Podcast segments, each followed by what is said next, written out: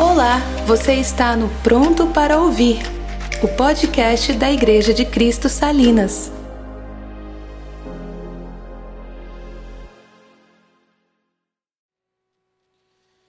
Gente, é, hoje eu vou falar com vocês. O tema seria uma igreja justa, sensata, justa e piedosa. Esse é o tema base da nossa, da nossa conversa hoje. Mas antes de entrar no, no, no tema em si, vamos aqui para. Abre aí comigo em Tito. E aí vocês vão entender. Tito capítulo 2, a partir do verso 11.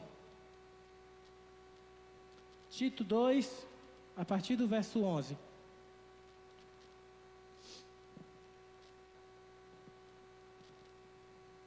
O texto vai dizer assim: porque a graça de Deus se manifestou salvadora a todos os homens. Ela nos ensina a renunciar à impiedade e às paixões mundanas e a viver de maneira sensata, justa e piedosa nesta era presente.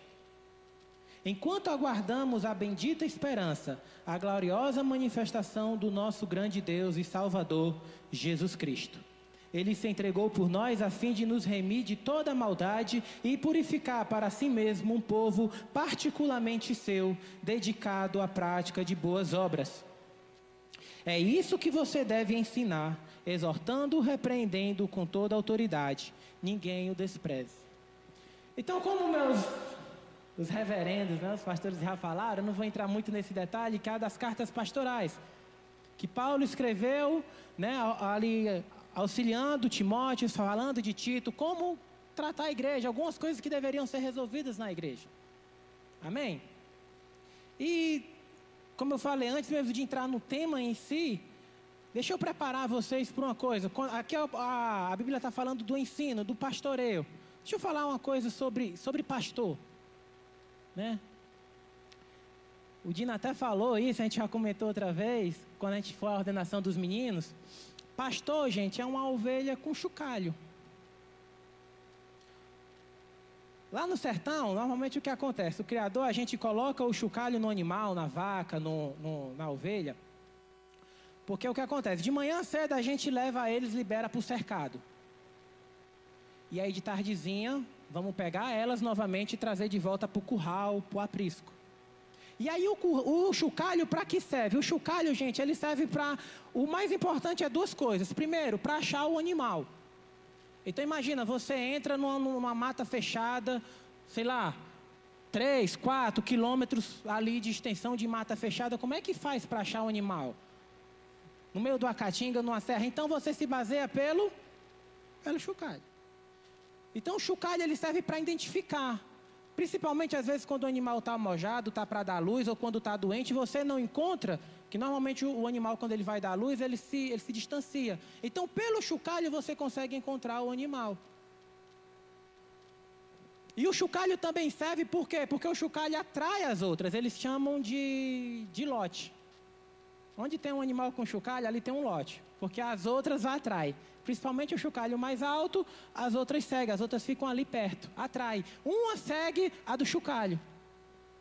E aí todo dia é isso, de manhãzinha leva as ovelhas, porque eles mudam. Às vezes quando planta, então vai para aquele cercado, vai para esse cercado. E no final do dia, traz as ovelhas para o curral, porque é o lugar de segurança, evita bicho, evita, né? Elas não ficam solto. Então traz de volta para o aprisco, traz de volta para o curral. Amém? Até aqui? Então, pastor, gente, é uma ovelha com chocalho. Agora, isso é interessante por quê? Porque quando eles estão resolvendo lá em cima, né? E aí, quem é que a gente vai mandar? Quem é que a gente agora vai contar para fazer isso? O chocalho toca lá embaixo. Às vezes a gente dá vontade de sair correndo, feito Jonas, né? Só que quanto mais a gente corre, mais o chocalho toca. É aquele. Aí, para onde, diabo? Vem cá. Quando nós passamos, gente, a entrar para o rebanho do Senhor, porque antes éramos ovelhas desgarradas. Ele nos identifica porque o chocalho toca. E aonde tem um chocalho, ali tem mais. Rodrigo, como é que faz para ganhar um chocalho desse? É simples. O som do chocalho, gente, é quando você diz: Eis-me aqui, envia-me a mim. Quem eu vou enviar para fazer isso? Ao chocalho toca. Agora, não é tão bom, nem sempre as mil maravilhas. Porque a gente pensa no incômodo. Se o animal deita, o chocalho balança. Se o animal balança a cabeça, o chocalho balança. Tudo que o animal faz, o chocalho toca. Tudo. Tudo o chocalho toca. Se você deita, o chocalho toca. Se você mastiga, o gado tem um pescoço mais alongado aqui, o chocalho toca. Pensa no incômodo. Pensa. Tem dia que eu estou meio estressado, a vontade de pegar o meu e rebolar lá na baixa da, né? Ah, eu não vou não. Mas aí depois a gente, quando se acalma, a gente vai atrás do chucai de novo. Amém? E ele leva para um aprisco chamado. Outra coisa que eu queria falar, gente, eternidade. Desculpa, mas como igreja, qual é a expectativa hoje sobre nós, Rodrigo? Quando a gente está lá no Antigo Testamento, a gente vai ver de uma terra que mana leite e mel, a nova Canaã, uma terra produtiva, e eu vou te dar a terra da promessa. Essa era a expectativa do povo. Era essa a promessa. A expectativa do povo daquela geração de Israel era essa. Mas para nós hoje, como igreja, qual é a nossa expectativa? Qual é tá, a nossa esperança? O texto que eu li até fala sobre isso. A nossa esperança é a eternidade. A nossa expectativa hoje é a nova Jerusalém. Não é a realização dos nossos sonhos aqui, gente. Não tem nada a ver com esse mundo, conquista pessoal e material nesse mundo aqui. A expectativa hoje para a igreja é a eternidade. Se você não sonha, se você não deseja a eternidade, gente, desculpa. Sua esperança está no lugar errado. Se como igreja a nossa expectativa não é na eternidade, nós somos os mais miseráveis dos homens. Porque tudo, se a gente for ler os evangelhos, você vai ver direto, e eu ressuscitarei no último dia, para que eu dê a vida eterna, para que naquele grande dia você esteja comigo. A promessa de Cristo para a sua igreja foi que um dia nós estaremos com Ele na eternidade. Essa é a grande promessa. Essa é a grande visão. Tudo que nós fazemos, todas as nossas escolhas, todas as nossas decisões, tem a ver com eternidade. A faculdade que eu vou cursar, a maneira como eu vou montar a minha família, não é visando as coisas aqui, é visando a eternidade. É pensando na eternidade, na salvação. E a eternidade, eu acho que eu até comentei um pouco sobre vocês.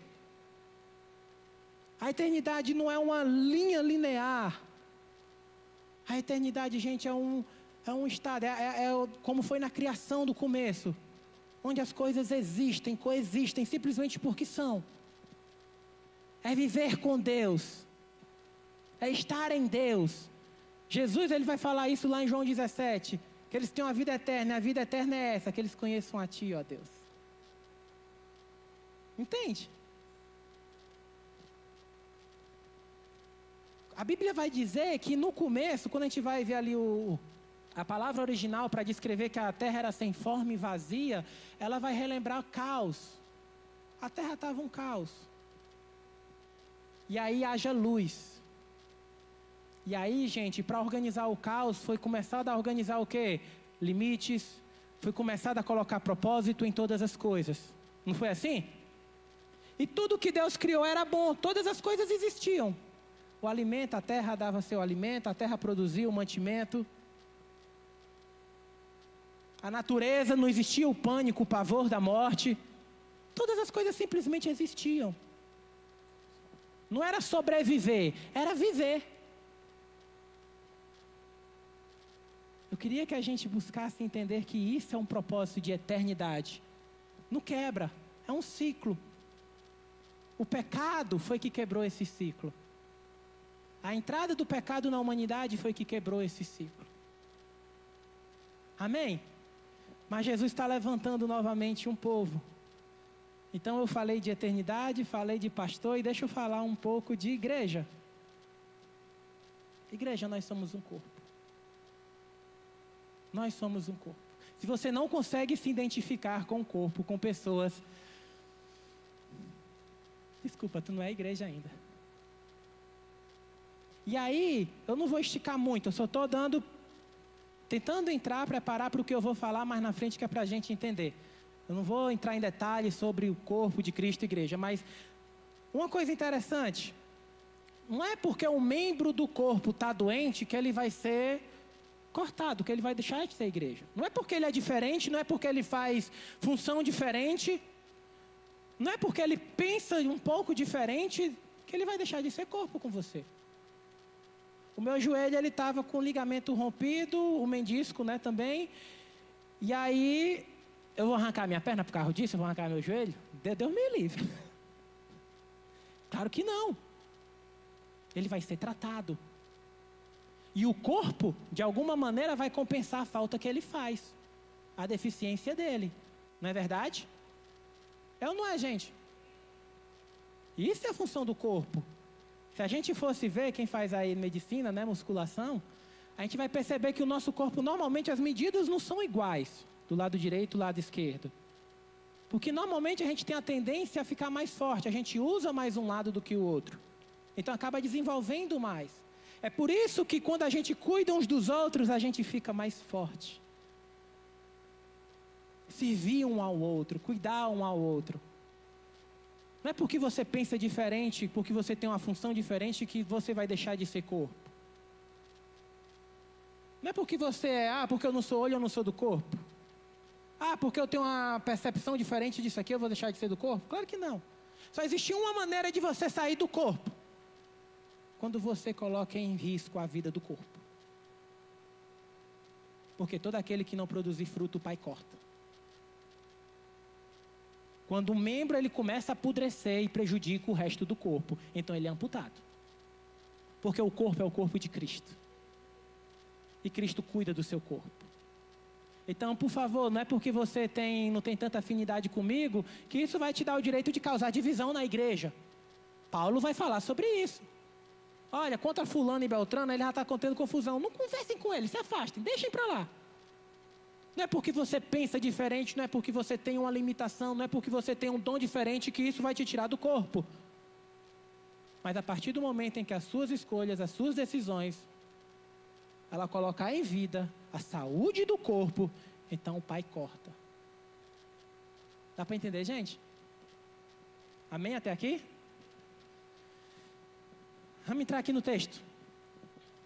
Porque a graça de Deus se manifestou salvadora a todos os homens. É a primeira vez que Deus se manifestou? Não. Deus ele sempre está se manifestando. Desde a criação, Deus se manifestou através de sonhos, através de visões. E Paulo vai dizer lá em Romanos 1 que a, o próprio o próprio Deus se manifestou através da natureza. A própria natureza revela, fala algo sobre Deus. E aí em Hebreus o autor vai dizer que, mas nos últimos dias ele nos falou através do seu filho. Manifestar, gente, é trazer a público, é trazer à tona, é revelar. É o famoso que a gente entende por revelação. Amém? Então, por último, ele se revelou através do filho. O filho revelou ao pai. Quando a gente fala de revelação, a gente remete muito às escrituras. Aí a galera do Fundamente, cadê o professor? Está aqui? Ah. Então a galera me ajuda. Nós cremos que Jesus é a verdade, que a palavra de Deus é a verdade, amém? E aí, só para a gente entender, eu não vou entrar muito nos detalhes, tá bom? Mas, por exemplo, quando a Bíblia, Jesus fala, eu sou o caminho, a verdade e a vida, a verdade que ele está se referindo é às Escrituras? Quando Jesus ele fala, quando João lá em Apocalipse ele diz assim: E todo e qualquer outro que colocar uma vírgula ou acrescentar algo a mais nesse texto, nesse livro, que seja amaldiçoado. Ele estava se referindo à Bíblia. Não, a Bíblia ainda nem existia, ainda não tinha feito, sido feito canon naquela época. Quando Jesus falou, olha, eu sou a verdade e a vida. Quando o próprio texto que a gente lê também aqui vai dizer, olha, porque toda a escritura é útil para o ensino, para a repreensão. Ele, ele tá, o autor estava se referindo à Bíblia que nós temos hoje? Não, porque alguns livros ainda nem sequer tinham sido escritos. Rodrigo, então o que é essa palavra de Deus? Quando nós dizemos que a palavra de Deus é a verdade. palavra de Deus é uma pessoa. A palavra de Deus é o próprio Deus. Quem crê na minha palavra, ele não está se referindo, gente, por favor, entenda, depois, não está se referindo à tinta no papel. Ele está se referindo dele.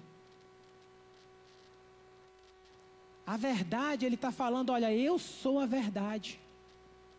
Aquilo que realmente é existencial, aquilo que realmente importa. E aí, através dessa verdade, através da palavra dele, ele se revela. Perceba. Tem um momento lá em João que os fariseus questionando depois da multiplicação dos pães. E aí Jesus vai dizer assim: Olha, eu já falei. Vocês não vão crer em mim porque só vem a mim aquele que o Pai enviar. E lá na frente ele vai dizer: porque aquele que guardar os meus mandamentos, eu e o Pai viremos e manifestaremos a, a Ele, nos revelaremos a, a Ele. O que, que eu estou querendo dizer, gente? A revelação não é algo nosso, não é algo humano, é algo de Deus. Portanto, a palavra de Deus é a verdade. Mas ela não é nossa. Como o Dino costuma falar, nós não somos o dono da verdade. Por isso a gente não pode vendê-la, não podemos negociar. Porque a verdade ela vem a partir da revelação. E a revelação ela não depende de nós, não é algo nosso. É algo que o próprio Deus faz, é algo que o próprio Deus fala ao teu coração. Ele se revela a nós.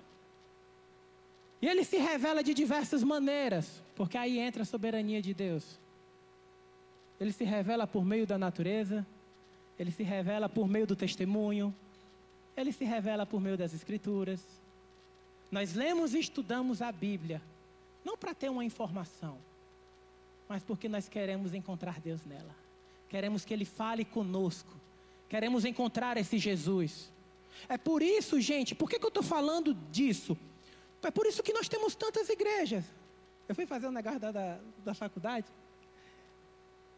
E aí eu peguei fui escutar uma sobre escatologia, né? E aí aqui eu coloco para pesquisar, eu botei um vídeo lá de um cabo lá para ver sobre a, a, linha de raciocínio deles, né? E aí ele foi dizer, e tem uns teólogos que são bem enfáticos. Ó, isso aqui, irmãos, é doutrina de demônios. Estão ensinando doutrinas de demônios.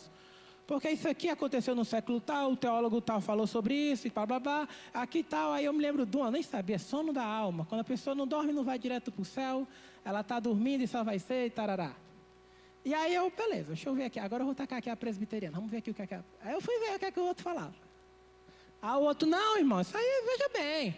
Eles estão equivocados, estão confundidos, porque as escrituras, gente, opiniões diferentes e vindo do mesmo. E aí, tá aqui o versículo, sim, esses aqui, não, isso aqui está equivocado. Aí o outro vai dizer, não, a verdade é esses versículos aqui. Sim, esses aqui. Não, aí está equivocado. Aí sabe no final o que é que você fica? Você fica.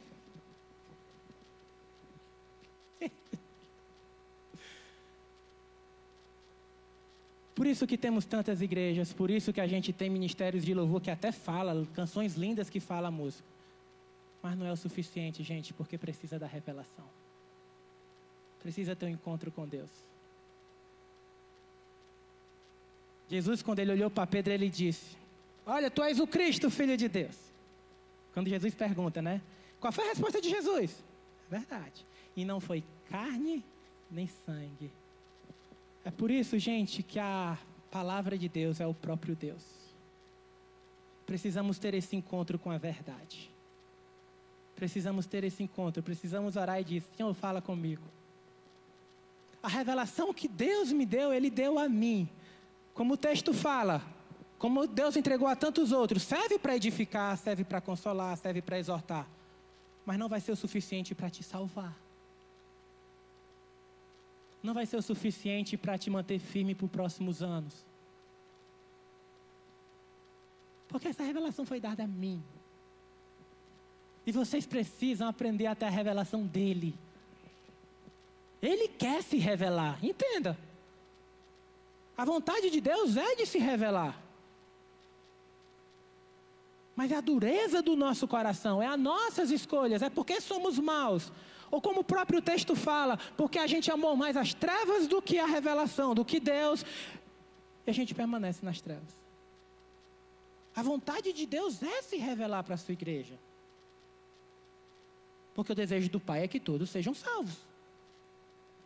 Porque todo aquele que me ama, que guarda os meus mandamentos, eu virei e me manifestarei a Ele. Rodrigo, então Deus faz alguma acepção de pessoa? Não. Ele quer se revelar, agora a soberania vem porque entra nos termos dele. Rodrigo, então para quem Deus se revela? Para quem Deus vai revelar o seu amor, as coisas ocultas, os segredos do mistério da vida? Para os pequeninos. Glórias eu te, te dou, Pai, porque tu se ocultaste dos sábios e instruídos e revelaste aos pequeninos. Quem são os pequeninos? Gente, aqueles que, que se entregam, aqueles que vêm para a luz, aqueles que reconhecem que tem algo errado, que tem algo faltando. E João vai dizer, irmãos, olha, o que eu tenho para dizer para vocês não é nada de novo. É o que já foi dito faz é tempo. Andem no bem. Façam o bem. Por que, que eu falei, Rodrigo, você falou de. Você falou de uma vida sensata, justa e piedosa. Você está falando da revelação. Não tem como sermos uma igreja justa, sensata, piedosa, se a gente não tiver a revelação do Cristo. Na verdade, não tem nem como a gente ser igreja. Porque a igreja, ela é fundada sobre essa verdade, sobre esse fundamento, sobre essa revelação de que ele é o Cristo, filho de Deus. É sobre isso. E isso, gente, vai levar, é nessa revelação que a gente vai ter, basear nossas escolhas. É com essa revelação que a gente vai nortear nossas escolhas, quando a gente fala de, né, de sensatez. O que é ser uma igreja sensata? O que é ser sensato? Gente, é, é refletir, é, é você Sabe, a pessoa que tem a arte de refletir antes de tomar a decisão, que é, é ponderada, ela mede, ela age com prudência, ela é cautelosa. Então, para mim tomar minhas decisões do dia a dia, tá? Eu preciso ponderar, eu preciso medir, eu preciso ser cauteloso. E qual é a minha base para isso? É a revelação que Deus me deu a revelação de quem é o Cordeiro. Por isso que eu falei para vocês, ô oh, gente, ou nós crê na eternidade, ou... ou vamos embora. Se você não tem o desejo no coração de se encontrar com o Cordeiro, se isso não é algo que passa pela sua cabeça, gente, tem algo de errado. Precisamos que Deus acenda esse desejo pela eternidade no nosso coração. Eu não estou falando de você desejar a morte, eu estou falando de você desejar estar com Ele. De você viver com Ele. eu sou mole. Quando eu fui fazer a cirurgia, até então a ficha não tinha caído, eu estava de boa.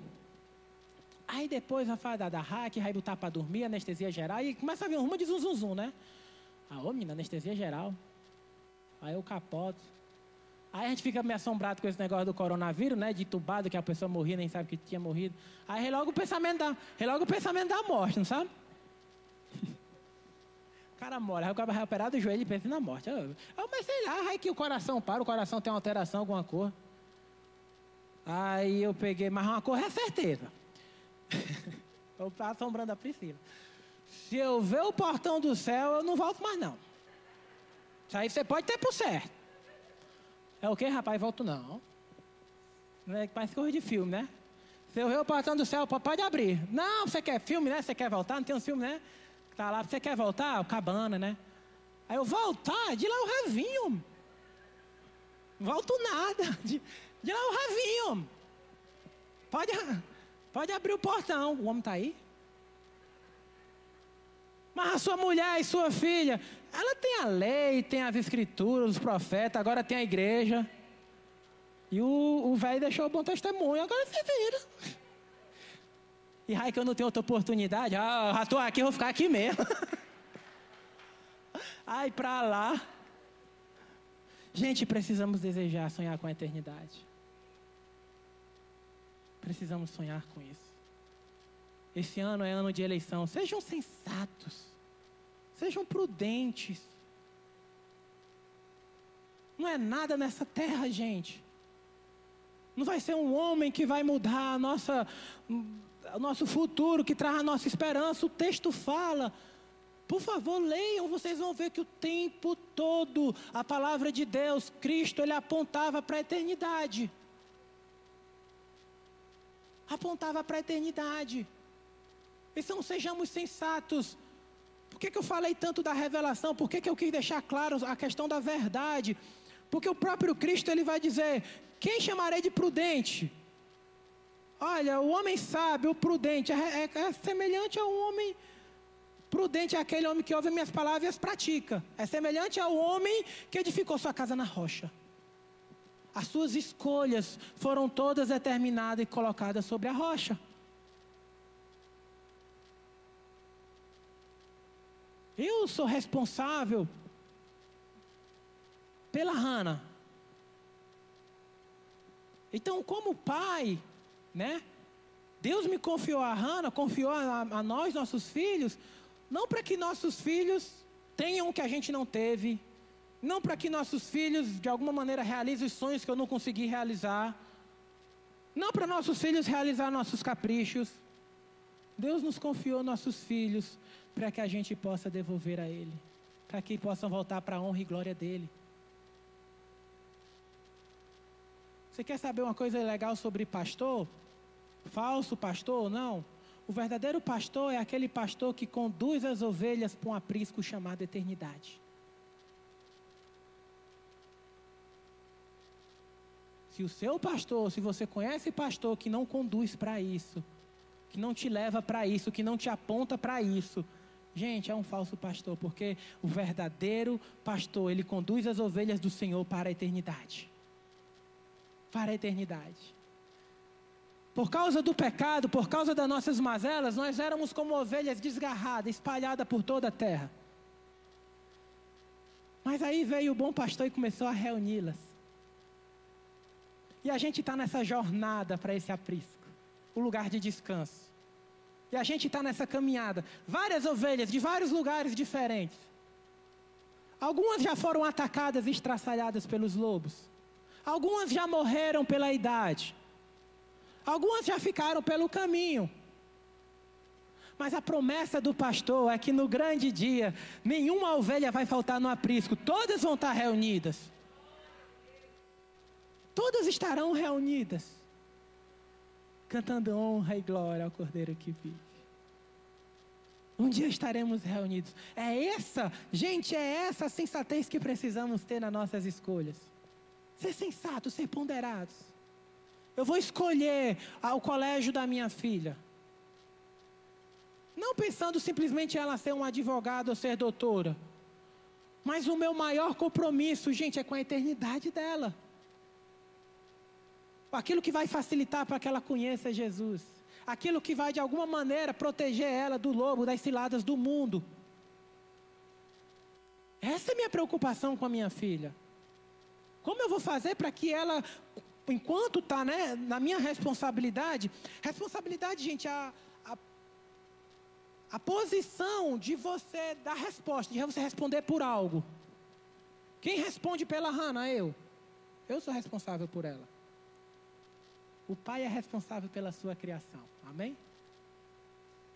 Por isso que ele dá um, um lá em Jonas. Ah, tu está preocupado com um mato, mas eu não vou preocupar com mais de 30 mil almas que eu criei.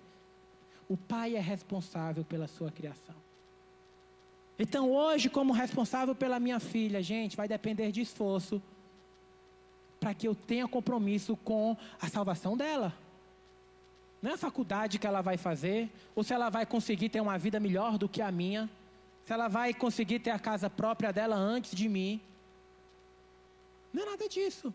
Por isso que a gente precisa ser sensatos e ter esse equilíbrio de pesar no nosso coração o que é que está nos motivando, o que é que está nos instruindo. O que é que realmente prevalece no nosso coração em relação a isso? Dá para entender, gente? Um exemplo. Às vezes é normal, é normal a gente ver, né? Os pais fazem hora extras, dão duro danado para pagar um colégio melhor, um plano de saúde para o filho. Amém, isso é louvável. Mas muito mais esforço ainda. Vai demandar um esforço muito maior ainda.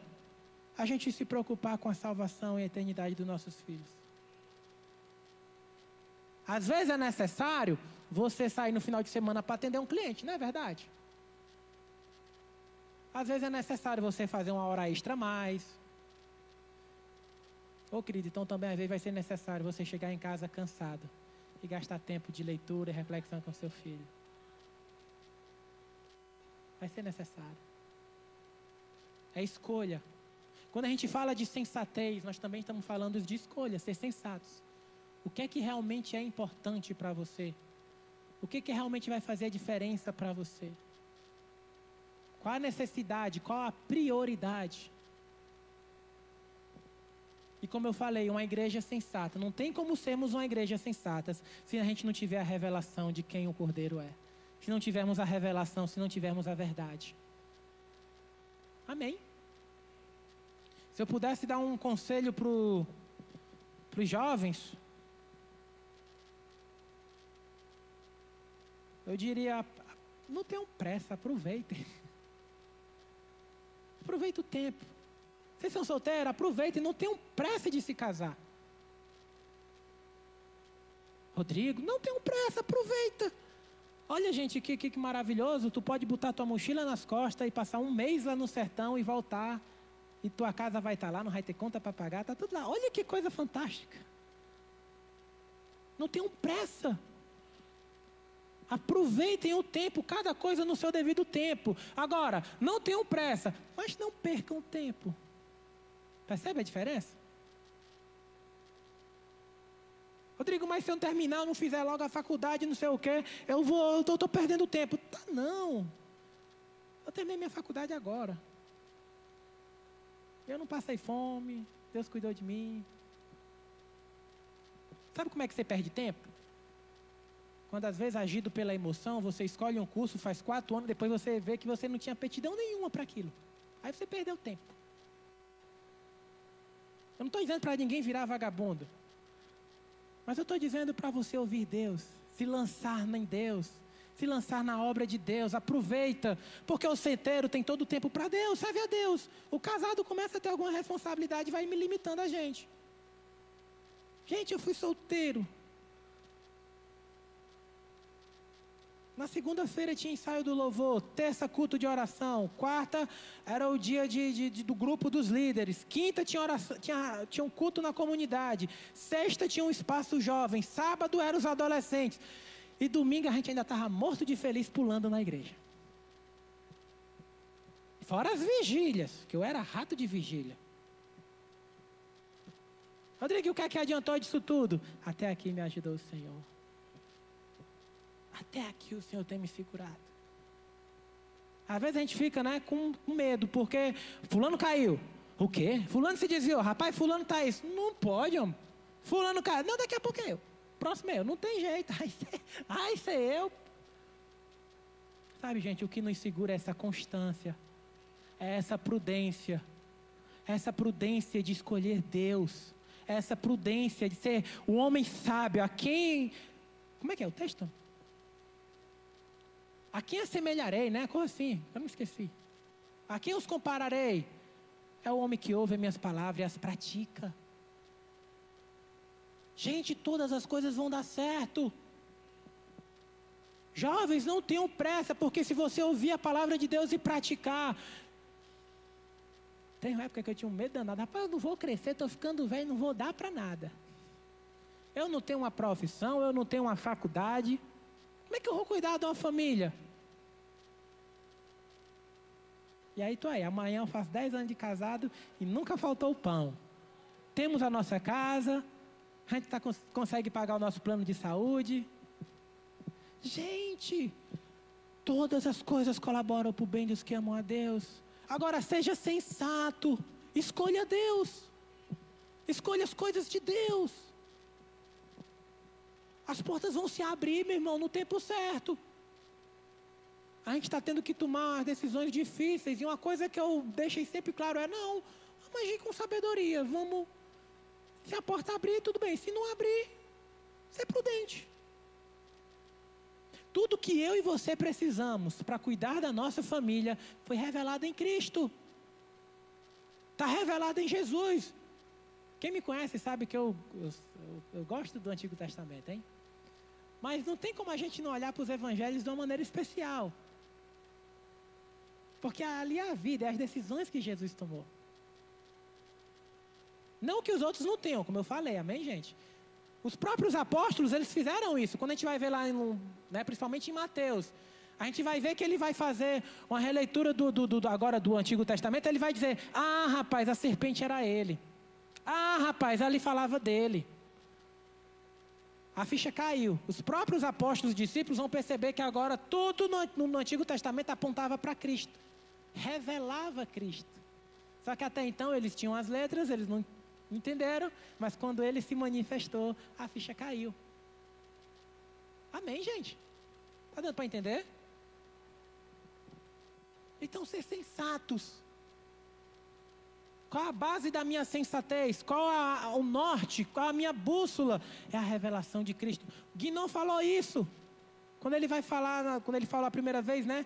Sobre a, a boa consciência, a palavra revelada e ela praticada. A revelação que eu ouvi de Deus com a prática. É a fé sem hipocrisia. Isso é sensatez. E aí a gente muitas vezes, como Paulo vai falar, olha, vocês são meninos levados por todo o vento de doutrina, porque vocês não tiveram a revelação da palavra, e aí então o pouco que tiveram, vocês não querem viver nela. Vocês escolheram optar pelo mal. Porque tem pessoas que conheceram a Deus, que tiveram a revelação, mas e aí ainda assim escolheram pelo mal. É isso que a Bíblia chama dos maus do perverso. Amém? É esse que a Bíblia chama de tolo. E aí a gente fica criando revelações. Não, porque é um anjo, porque é um sonho. Isso os discípulos confrontavam direto. Gente, está aqui. Olha, eu escrevi para vocês. Jesus falou isso. Por que, que vocês agora, porque o caba teve um sonho, vocês vão dar trela para o caba e vão esquecer do que Cristo disse? Porque a fulana teve um sonho. E a gente, né? Eu sou pentecostal, gente. Tá? Assim, minha base foi a Assembleia. Mas infelizmente, assim, às vezes a gente é movido muito por isso. A gente não vai em busca da revelação, fica se baseando na revelação de outros. E a revelação de outros, às vezes, é revelação de demônio. Não, irmão, porque olha, é eu, vi uma porta aberta diante de ti. Olha, irmão, eu tive uma visão. Eu sei Deus me mostra você passando por um deserto. Eu quase entrava num deserto agora. Não era da minha joelho, não, hein? Eu ia entrando num deserto agora de 48 meses, um financiamento. Aí o deserto cumprido, Deus me livre. E aí depois eu fui pensar, Homem, eu estou comendo, estou bebendo, para que diabo eu vou entrar? Não, não, eu não quero mais não. Mas o carro era bonito. Sensatez. Prudência. Você quer subir um degrau, dois? Ah, pois Paulo fala, seja simples. Seja honesto, seja íntegro. E essas coisas vão voltar para você. Essas coisas vão voltar para ti. Seja íntegro, seja simples, seja prudente. Não... Gente, o próprio texto aqui, se a gente volta um pouquinho atrás, ó, dois. Eu vou ler porque já está aberto aqui mesmo. 2,9 Tito, olha só. Ensine os escravos a se submeterem a seus senhores e a procurarem agradá-los. Gente, aqui é escravo, viu? O texto aqui não está falando de patrão e empregado, não. É escravo, chicote. Olha o que, que Paulo está dizendo. Olha, agradar a não roubá-los, mas a mostrarem que são inteiramente dignos de confiança, para que assim se tornem atraentes. Paulo era a favor da escravidão? Claro que não. Agora, Paulo está dizendo para essas pessoas que elas deviam tomar uma atitude coerente, uma atitude prudente. Se a gente for dizer isso aqui hoje no Brasil, é Maria. Dá para entender, gente? Paulo era a favor disso, da escravidão? Claro que não. Mas é porque Paulo ele também entendia. Paulo ele entendia que em Cristo não há escravo livre, não há pobre branco, não há homem mulher. Em Cristo somos todos iguais. Paulo ele entendia isso. Olha, entendia o corpo. Olha, não é porque você é escravo que você é menos, não é por causa da sua situação, não é por causa da circunstância, não é por causa da falta de justiça do governo, não é por causa da, da maldade dos homens. Isso não vai te diminuir em quem você é em Cristo. Isso não vai diminuir o sacrifício de Jesus por você. Somos iguais diante dele. Isso é soberania, gente. Isso é soberania, é prudência. Então você quer que a subida é gráis? Estude, se capacite, seja manso, seja responsável. E você vai ver como as portas vão abrir. Paulo entendia, gente, que a única forma de mudar as pessoas. Mudar não, porque a gente não muda, né? Mas a única forma da gente colaborar para que o Espírito Santo transforme a vida daquela pessoa é, é vivendo o Cristo é revelando o Evangelho, é viver a revelação que recebemos do Cordeiro. É por isso que ele fala aqui no finalzinho, ó, para que assim tornem atraente em tudo o ensino de Deus, nosso Salvador. Para que a palavra de Deus se torne atraente a Ele, você precisa viver ela. Nós não vamos mudar o voto de ninguém.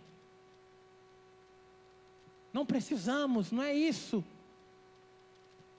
Nós precisamos colaborar para que o Cristo seja revelado a todos.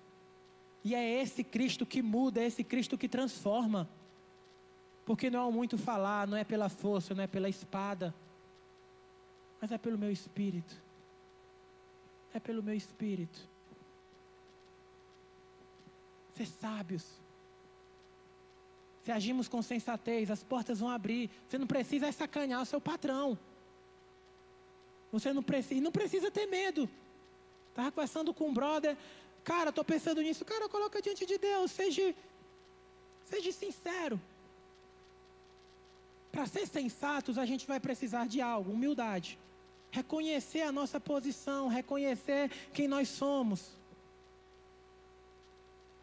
Reconhecer que precisamos. Sim, olha, eu vou, o senhor, o senhor sabe, eu me preparei, eu estudei, eu sou capacitado. Por isso que a Bíblia vai dizer: olha, não se vinguem, coloquem todos os vossos pedidos em orações diante de Deus. Então sejam cautelosos. Não por aí sair brigando. Abaixa a escravidão. Imagina se Paulo manda fazer isso, ia matar todo mundo. ia morrer todo mundo. Não ia ficar um. Sejam sensatos. Quem tem problema com bebida em casa, a gente sabe, a gente diz assim: não, quando está bêbado não adianta discutir, não. Vamos ficar caladinho. Amanhã, quando ele amanhecer bom, aí ele, ele, ele recebe da minha língua. Aí eu falo com ele. Mas bebo, ninguém discute com bebo. Isso é sensatez. É prudência. Então, para resumir essa parte, gente, se ouvirmos, formos sábios em praticar aquilo que o Evangelho nos ensina, a questão das escolhas, gente, as portas irão se abrir. Deus fecha e abre. Deus fecha e abre. Ele é o pastor, ele vai conduzindo as suas ovelhas. E aí entra num ponto próximo, justiça. Como ser justo se a Bíblia fala que não há que não há um justo sequer? O que seria então ser uma igreja justa? Gente, é Cristo quem nos então somos uma igreja, nos tornamos uma igreja justa quando vivemos Cristo. Quando praticamos aquilo que ele ensinou. Porque todo aquele que pratica o bem é filho de Deus. Porque todo aquele que pratica a justiça é nascido de Deus. Então, por mais que muitas vezes o meu coração não está sentindo, por mais que muitas vezes eu não estou afim, eu não vou estar tá sendo hipócrita, eu vou estar tá sendo obediente, eu vou estar sendo prudente, porque eu estou obedecendo a, a Deus. Agir com justiça, e o texto, quando fala justiça aqui, não é a nossa justiça, porque muda, não muda? Você está no Brasil, é uma coisa, você vai para outro país, é outra, outra, é outras leis, então são outra maneira de estabelecer justiça. Lembra que eu falei lá no começo do caos, que a terra estava né, em caos? Assim é a nossa vida. Um, um caos. Nós não respeitávamos nossos pais, éramos egoístas, movidos como animais pelo instinto, não tínhamos amor, não tínhamos responsabilidades. Ainda hoje, né? Tem um bocado. Mas quando essa luz vem, quando ele se revelou, quando trouxe isso, ele trouxe a justiça. A justiça, gente, é para que serve a justiça? Para haver a estabilização da paz, para que haja ordem. Então, a igreja justa é uma igreja que vive na ordem. É uma igreja que vive debaixo dos mandamentos do Cristo, do Cordeiro. Isso é a justiça.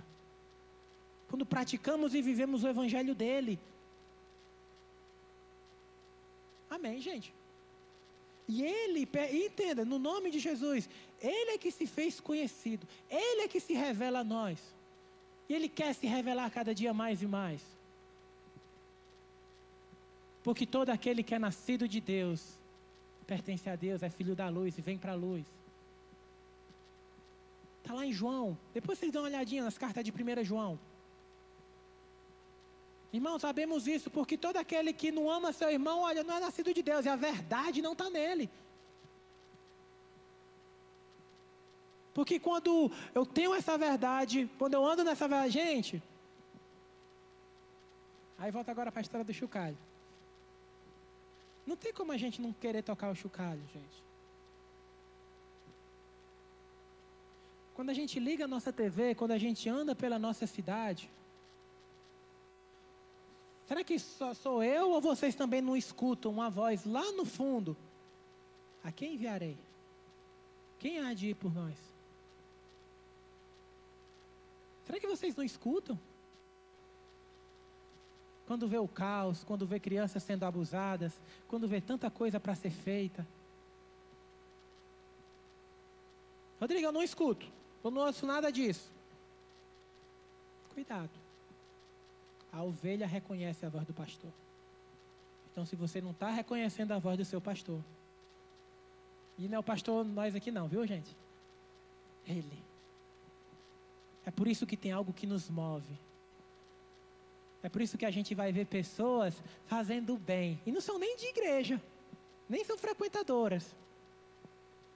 Talvez seja o que Paulo está falando lá em Romanos. Porque dentro delas tinha uma coisa que apontava a direção. Porque dentro delas é o Deus desconhecido. Elas não conheciam o nome, mas elas sabiam que tinha. E a gente vê pessoas fazendo bem. É para essas pessoas que Deus preparou o céu, gente. Porque tem pessoas que o céu delas é aqui. Rapaz, é o seguinte, Rodrigo, olha, eu vou ser bem sincero com você. Eu, por mim, olha, eu gosto de usar minha droga, tomar as minhas. Por mim, todo dia eu dormia com uma mulher diferente. Realmente é essa. O coração dessas pessoas, o céu delas é aqui. Não foi para elas que Cristo prometeu um céu. Faz sentido? Tem pessoas que não vão realmente para o céu. Por quê? Porque o céu delas é aqui. São as coisas desse mundo que satisfaz e que atrai o coração delas. Se você não consegue olhar para o seu filho e perceber que ele é responsabilidade sua, e entender que tem alguma coisa de errada com você. Se você consegue botar filho no mundo e criar como se fosse bicho, nada, e ainda assim você não consegue perceber o mal que há em você, e você ainda consegue ser feliz com isso. Não, o que não me toca não me dói. Tem alguma coisa errada, gente. Tem alguma coisa errada. Por isso que ele vai dizer: olha, que tenhamos o mesmo sentimento que houve em Cristo Jesus. Que sendo Deus, não tomou a forma de Deus, mas antes se esvaziou-se. Esse sentimento está na sua igreja, esse sentimento está no seu povo. É isso que ele revela. Lá em João ele vai dizer: olha, porque então me dá um sinal aí. Qual é a vontade de Deus para que a gente faça? A vontade do Pai é essa. A obra é essa. Que vocês creiam no Filho de Deus. Precisamos voltar para a nossa Bíblia, precisamos voltar para o lugar secreto e dizer: Senhor, fala conosco. Deus fala a gente através de uma brisa, através de um vento, através de um trovão, através da natureza. Ele quer se revelar para que sejamos uma igreja justa. Tenhamos a o que seriam os atos de justiça. E nas cartas também ele vai dizer muito, né? Boas obras, boas obras. Quais são as boas obras? É o evangelho. Tive fome e me deste de comer, tive preso e fosse me visitar. Sabe qual é o problema? O problema é porque a gente está ocupado demais. O problema é porque a gente nunca tem tempo. O problema é porque a gente tem outros compromissos. E aí volta para o texto, lá atrás. Qual tem sido as tuas prioridades? Você tem agido com sensatez?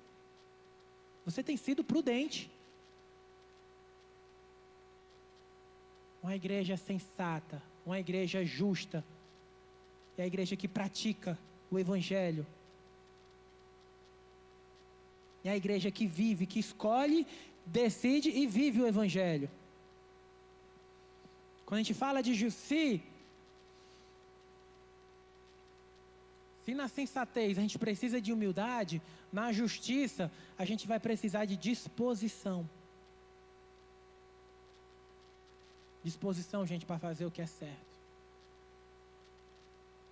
Disposição, gente, para agir disposição, coragem para fazer. Tudo junto, entende? Várias pessoas chegam para a gente. Rapaz, eu tô doido para ir lá, pai. Rodrigo, eu tô doido para ir passar uma semana lá. E, tá não. Não, pai, eu tô doido. Tá não, homem. Não, pai, eu já marquei, mas eu tô doido. Tá não, homem. Eu tô, não tá, homem. Por que, que, você, por que, que você não vai, homem? O que que diabo tá lhe prendendo? Marca que vai e vai. Marca na agenda que vai e vai. Agora, qual é a sua prioridade? Aí é outros 500. Aí é que muda. Uma escolha tem que ser feita. Quem não junta espalha. Uma escolha precisa ser feita. E eu vou te dizer: prudente é aquele que escolhe a vida. Sempre foi uma escolha. Olha, tá a árvore do conhecimento do bem e do mal e tá aqui a árvore da vida. Não come essa. Mas desgraçado meu. Olha, tá aqui a bênção e a maldição com Moisés. Escolhe a bênção. Olha, tá aqui a vida e a morte, tá aqui o espírito e a carne. Sempre é uma escolha. Sempre foi uma escolha. O que é que você quer para sua família? Um lar confortável? Uma vida confortável? Ou você quer a presença de Deus dentro da sua casa? Qual é a sua prioridade? Rodrigo, dá para conciliar os dois? Não dá. A gente vai ter uma vida confortável porque Deus é bom, amém? E vai depender de cada um, sinto muito. Tem gente que vai morrer liso mesmo. É porque você é pé. Tem uns que é pé, outros é mão. Sinto muito de resto da vida, desculpa. Hum? Não vai saber ser rico nunca. Mas isso não está dizendo que não vamos ser bem-aventurados. Mas isso não significa que vamos deixar de ser filhos de Deus.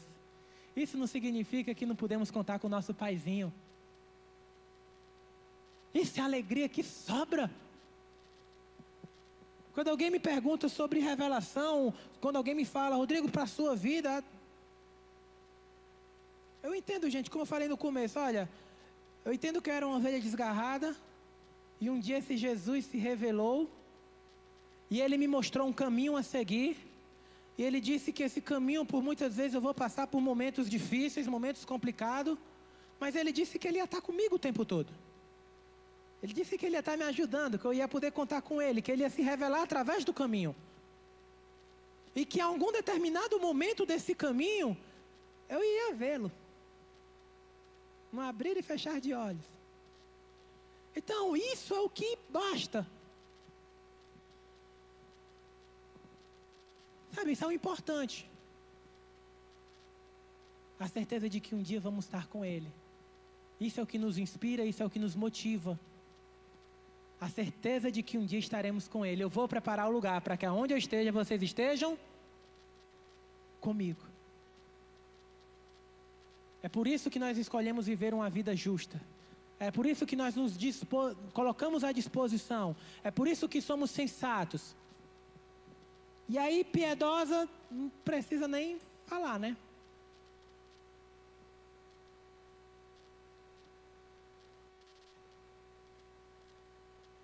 Para viver uma vida piedosa, gente, precisamos da revelação, precisamos escolher, precisamos da disposição. Para viver uma vida piedosa, precisamos da renúncia. O Evangelho, ele vai me fazer pensar, não a, a, simplesmente a vida que eu quero ter, a vida que eu quero ganhar. Mas o Evangelho, ele já vai me fazer pensar pelo que eu estou disposto a entregar minha vida. Pelo que eu estou disposto a morrer. Jesus, ele diz assim, porque não existe maior amor do que esse. Aquele que é capaz de dar a sua vida pelo seu irmão. Porque o amor, ele nos movimenta. O medo paralisa. Pensa, o caba chega com a arma, bora, é um assalto. O caba, eu não sei você, me dá logo um frio na barriga, a perna estremece. A gente se paralisa. Mas o amor, a gente é capaz de se lançar na frente de uma bala pelos nossos filhos. A gente enfrenta leão só mordendo onça. A gente nem pensa, porque é o meu filho, é a minha família, a gente pula. O amor nos movimenta. O amor nos move. É impossível viver em amor e viver parado. Sensatez, humildade, justiça, o que foi justiça mesmo? Disposição. Para viver uma vida piedosa, gente, é o compromisso. Precisamos ter compromisso compromisso com o corpo, compromisso com aquilo que Deus nos entregou, compromisso com o que o Dino falou da fidelidade. Avivas o dom que há em ti. Lembre-se daquilo que Deus colocou em ti, deu para ti. Pese aquilo que Deus confiou nas tuas mãos. Temos compromissos com os outros. Amém? Compromisso que a gente fala que compromisso, a gente lembra logo de casamento, né? Eu não entro muito em casamento, não, que eu ainda sou novo, deixa mais para de mel, mas. É porque nós, nós somos especialistas em confundir as coisas boas que Deus criou e a gente estraga o negócio, né? Outra revelação e faz do nosso jeito. Ah, o que Deus uniu, o homem não separe. Ah, não pode separar. Peraí. Tu conheceu tua mulher na farra, tu estava morto, tu nem se lembrava de que jeito era ela, tu engravidou. Aí tu quer me dizer agora que foi Deus que uniu? Tu engravidou a menina aí com medo de se acobertar, aí tu, tu se casou, aí agora tu quer me dizer que Deus uniu?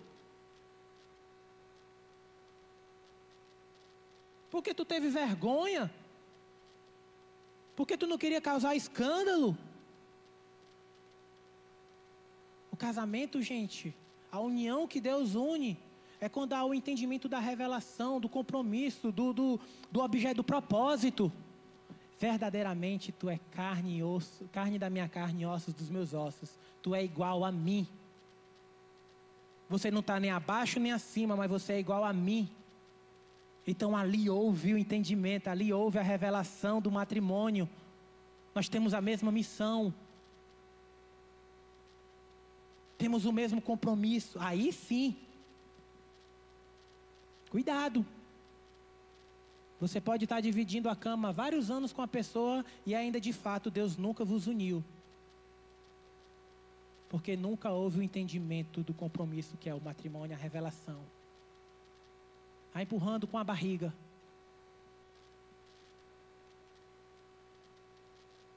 Não estou dizendo, ah, Rodrigo, então não teve você parar? Não, não estou dizendo nada disso. Mas eu estou dizendo que casamento é para um propósito. E essa união realmente ela acontece quando há a revelação do aquilo que Deus criou, do objetivo, da missão. A Mel ela colocou esses dias, né? Não sei se vocês viram a postagem sobre a ideia que você, quando fala em casamento, a ideia que você teve, né? Qual é a figura que vem na sua cabeça quando você pensa em casamento? Ela até botou lá, ela botou lá sobre um idosos e a igreja e tal. E aí a ideia que me veio na minha cabeça, eu parei, a ideia que me veio na minha cabeça de casamento, aí, não sei quantos assistiram, eu me lembrei logo de Espartacus. O Crixus e a Anívia com a espada na mão para derrotar o exército romano, sabe? Casamento, gente, é unidade para um propósito. Volto a dizer, se nós como casais ainda não tivemos isso, essa revelação de Deus sobre o matrimônio, sobre a pessoa que está ao meu lado, sobre a missão que Deus nos confiou. Você pode estar tá dormindo, compartilhando a cama muitos anos com essa pessoa e ainda de fato nunca houve a união de Deus. Deus ainda nunca vos uniu. Porque assim como também não é carne e sangue que revela, gente, a união não acontece simplesmente no sexo é importante, é o ápice da intimidade, mas não é ali que a união, que há o compromisso, que a aliança é forjada. É no entendimento, na revelação da missão que Deus confiou a nós. É por isso que a gente luta diariamente para ter essa revelação, para a gente olhar um para o outro e não enxergar simplesmente carne. Amém. Então, a vida piedosa, gente, precisamos desse compromisso, uns com os outros, para viver uma vida piedosa.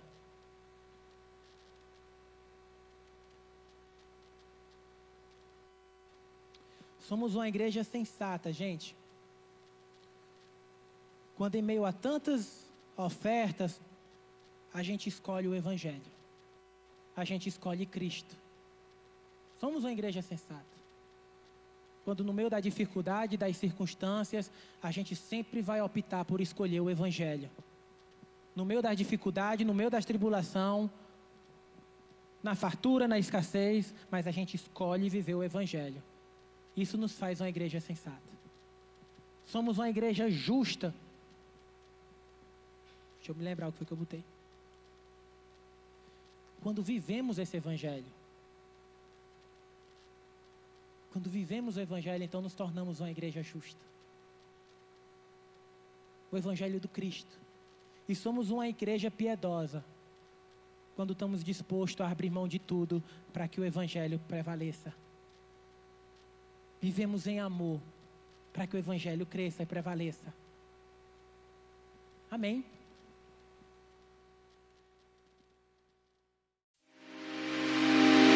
Você também encontra essa mensagem em vídeo em nosso canal do YouTube, Igreja de Cristo Salinas.